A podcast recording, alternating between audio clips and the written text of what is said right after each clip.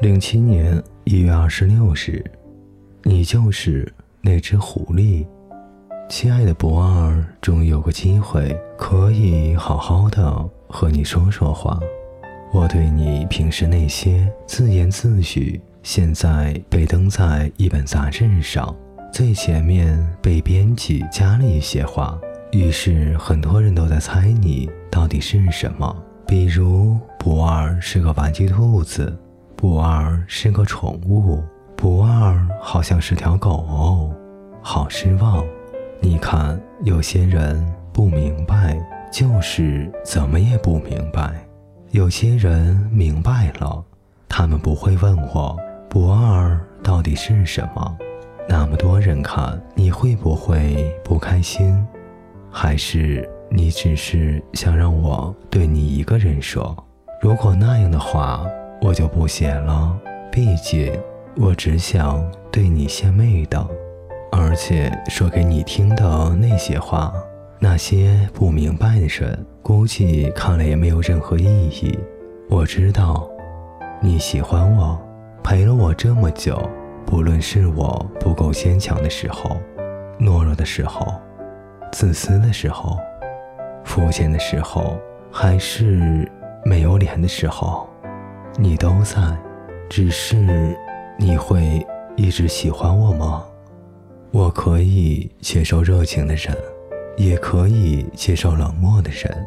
只是，如果热情的人变得冷漠下来，我就会琢磨，怎么变成这个样子了呢？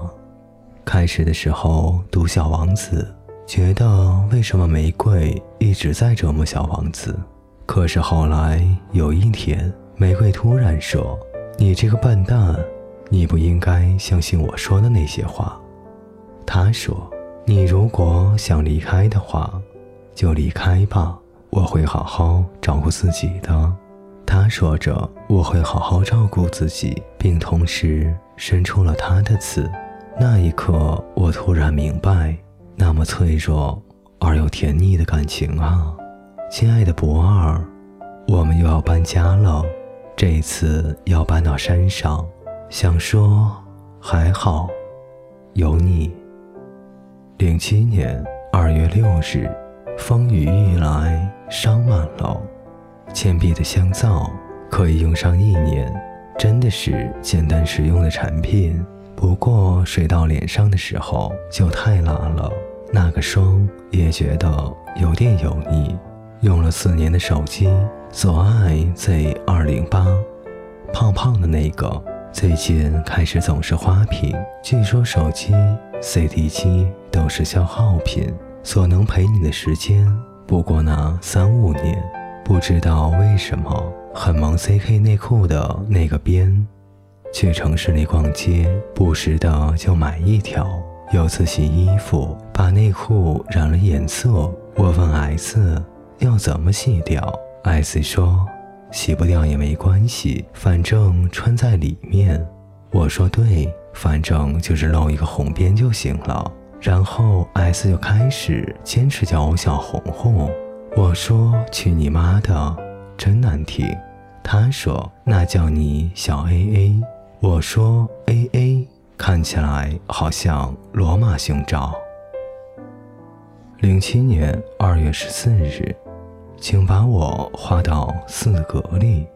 上课已经有三天了，新的课程表每周只有三天的课，周四周日打工，周五如果忙，老板给我打电话，周六可以休息。由于房间换手的问题，还要在玫瑰家住几周。最近都坐火车上课，来回通勤。我喜欢火车。巴士总让我觉得很累。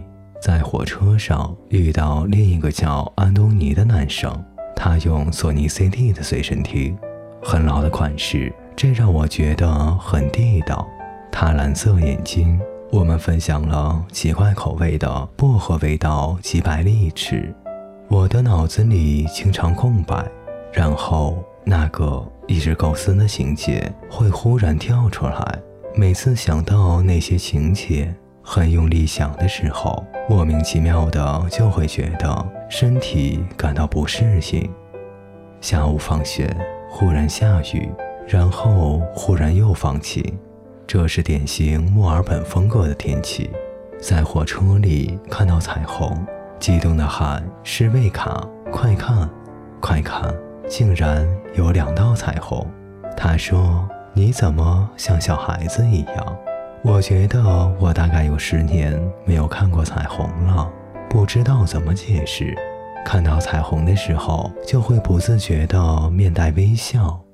这样的美丽风景持续了一分钟以后，消失。